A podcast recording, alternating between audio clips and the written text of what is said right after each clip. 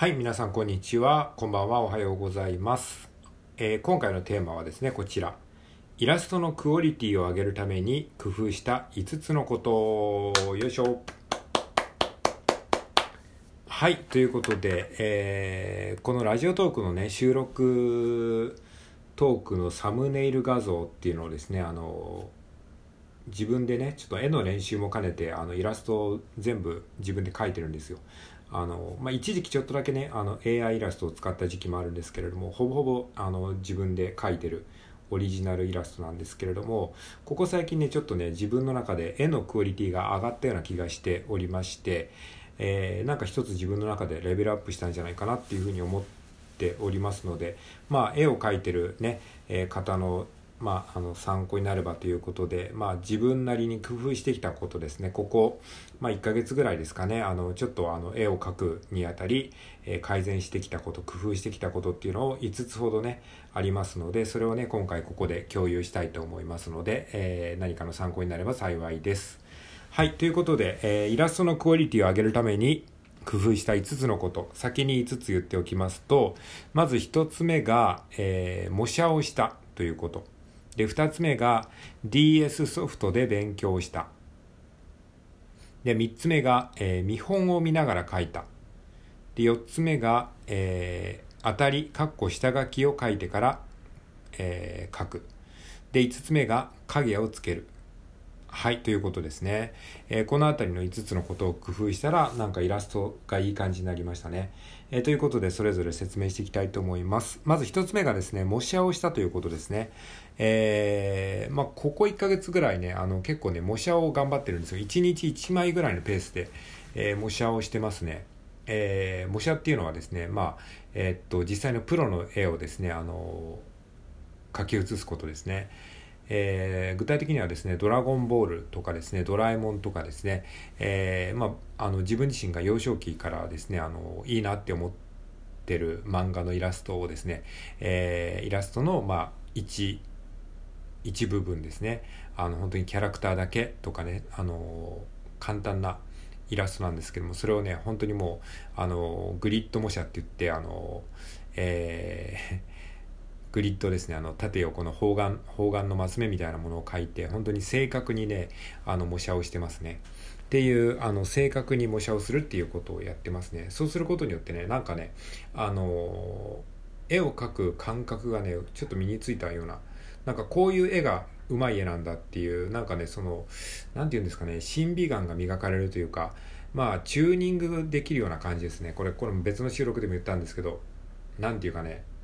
チューニングっていう感じがすごい近いんですよ。これ音楽の用語なんですけれども、えーて言うかねチューニングすると音がずれてるとさ気づくというかさなんかそういうチューニングするようなちょっとうまく言えないんですけど模写をしてるとねあの下手な絵を描いた時にあこれ下手だなって気づけるんですよね。まあそういう感じ、えーの効果がありましたね。まあ模写の効果ってねそんなすぐにね目に現れて出るもんじゃないんですけどまあなんか感覚がちょっと研ぎ澄まされてるような気がしますね。はいということで1つ目が模写をしたということですね。で2つ目、えーイラストのクオリティを上げるために、えー工夫したこと。2つ目が DS ソフトで勉強したということですね、えー DS ソフトはですねあの絵心教室っていうね、えー DS ソフトとあと Nintendo3DS のソフトで、えーディズニーアートアカデミーっていうね、まあ、どちらも絵の描き方を、まあ、ゲームをしながら勉強できるっていうようなソフトなんですけれども、まあ、これはすごいね役に立ちましたね。本当に実践的になんかこういう風な色の使い方をすればこう見えるよとかですね当たりを取ってからあの書こうとかですね、まあ、さっき言ったグリッド模写に関しても絵心教室で教えてもらった方法だったりするんですけれども、まあ、この DS ソフトはねバカにならないですね。なんかね下手な本を読むよりもそのゲームの中で実践をするので結構ねなんか技術の習得には役に立ちましたね。やっぱりこうさ学んでも実際に自分でやることがいかに大切かっていうことが分かりましたね。はい。ということで、まあ、この DS ソフトで勉強したこともねこのイラストのクオリティアップにはかなり、えー具体的に役に立ってるような気がしますね。はい。っていうことです。まあえっと例えばね具体的にどういうことどういう技術を使ってるかっていうとあのまあ、輪郭線の色をですね黒以外の色で輪郭線を描くとかですね。あと影の付け方とかあとは、えーと、当たりをつけて描くとか、まあ、そういったことは結構ね DS ソフトで教えてもらいましたね。はい。結構具体的なテクニック学べますよ。なんか絵を勉強したいっていう方には意外にね DS ソフトおすすめですね。まあ今時 DS っていう話かもしれないですけど結構安く買えるしね逆に。はいっていうことがありました。えー、で3つ目。3つ目工夫したことがですねえっ、ー、と見本を見ながら書くということですね。なんかね僕今までねあの見本を見ながら書くっていうことをやってなかったんですよね。あのでもねやっぱり絵をちゃんと綺麗に上手に描ける人っていうのはねすべからく見本を見ながら描いてるらしいということをねあのこういろんなこう YouTube とかを見てね絵が上手い人の話とかを聞いてるともうあの見本を見て描くのがまあ、あの大事だっていうことを言ってるんですよね。やっぱり空想で描くって相当むずいんですよ。だからちゃんとねこう見本っていうかお手本を見ながら描くようにしましたね。例えばですねまあ最近おじいさんのイラストを描いたんですけれどもそのおじいさんのイラストを描く時もなんか想像で描くんじゃなくてあの例えばあの1000人スペースイラストとかさおじいさんスペースイラストって言ってそれらしいイラストが Google 検索でバーッと出てくるんですよね。だからそれを見ながらですねこう描くんですよ。まあ、パクリと言われればパクリかもしれないですけれどもまんまあの模写というかあのトレースするんじゃなくて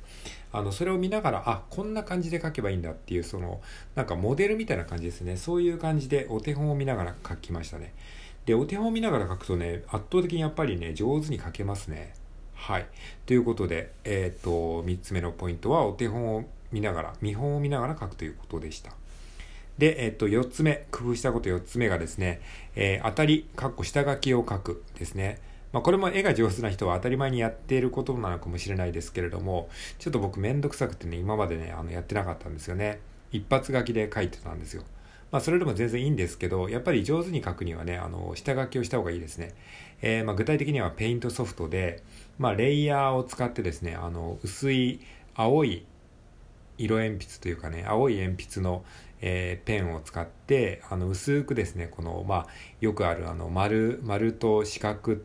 とかで棒人間みたいなこうなんか骨格を作るとかあと顔に十字線を描くとかですね。そういうことをやるとやっぱり目の位置がちゃんと綺麗に揃いますし、うん、顔のバランスも整うのでねそういう当たりとか下書きを描いてから描くようにしたら、えー、イラストのクオリティが上がりましたね。はい。で、えー、最後5つ目ですね。5つ目は影をつけるということですね。えー、まあ、影もね、このイラストソフトで、まあ、レイヤーを使ってね、あの、影をつけるっていうね、ちょっとめんどくさいんですけども、まあ、なんとなくやり方はその知ってたつもりだったんですけど、ちょっとね、あの、めんどくさくてやってなかったんですけれども、まあ、最近余裕もできたし、えー、ちょっと影でもつけようかなって思ってやってるんですけれども、やっぱり影をつけるとね、イラストはだいぶこう、それっぽくなりますね。クオリティ上がりますよね。はい。で、影の付け方もね、あの、まあ、定山レイヤーとかですね、そういう風になんか、あの、イラストの機能、レイヤーの機能を使ったりすると、えー、よりその影っぽくなる、えー、そのレイヤーのね、フィルターのかけ方っていうのもあるんですけども、そういうのもね、あの YouTube で学びつつ、えー、影とかですね、あとハイライトって言ってね、まあ逆にちょっとこう、えー、光が当たる部分とかを、えー、ちょっとつけてあげることによってあの一気にプロっぽいイラストになりますね。はい。というあたりをですね、工夫してますね。まあ、このあたりはね、やっぱりね、僕があの、もうデジタルイラスト始めてから1年ぐらい経つので、やっぱりね、いきなりは多分できなかったと思うんですよね。まあ1年ぐらいコツコツね、こうサムネイルイラストを描き続けて、まあ、こうイラストを描くことに慣れてきたから、こういった、え、ことがね、あの、できる余裕ができてきたのかと思いますので、まあまあ、あの余裕ができた方はですね、あのぜひ、僕が言ったことを少し参考にしながらね、やってみていただくと、えー、イラストのレベルが上がるんじゃないかなと思います。はい。えー、ということで、えー、ここ最近ね、ここ1ヶ月ぐらいでちょっとイラストを描く上で、えー、個人的に工夫していることということをですね、言語化して、え共有させていただきました。はい。えー、ということで、最後まで聞いてくれてありがとうございます。では、今日も良い一日を過ごしていきましょう。さよなら。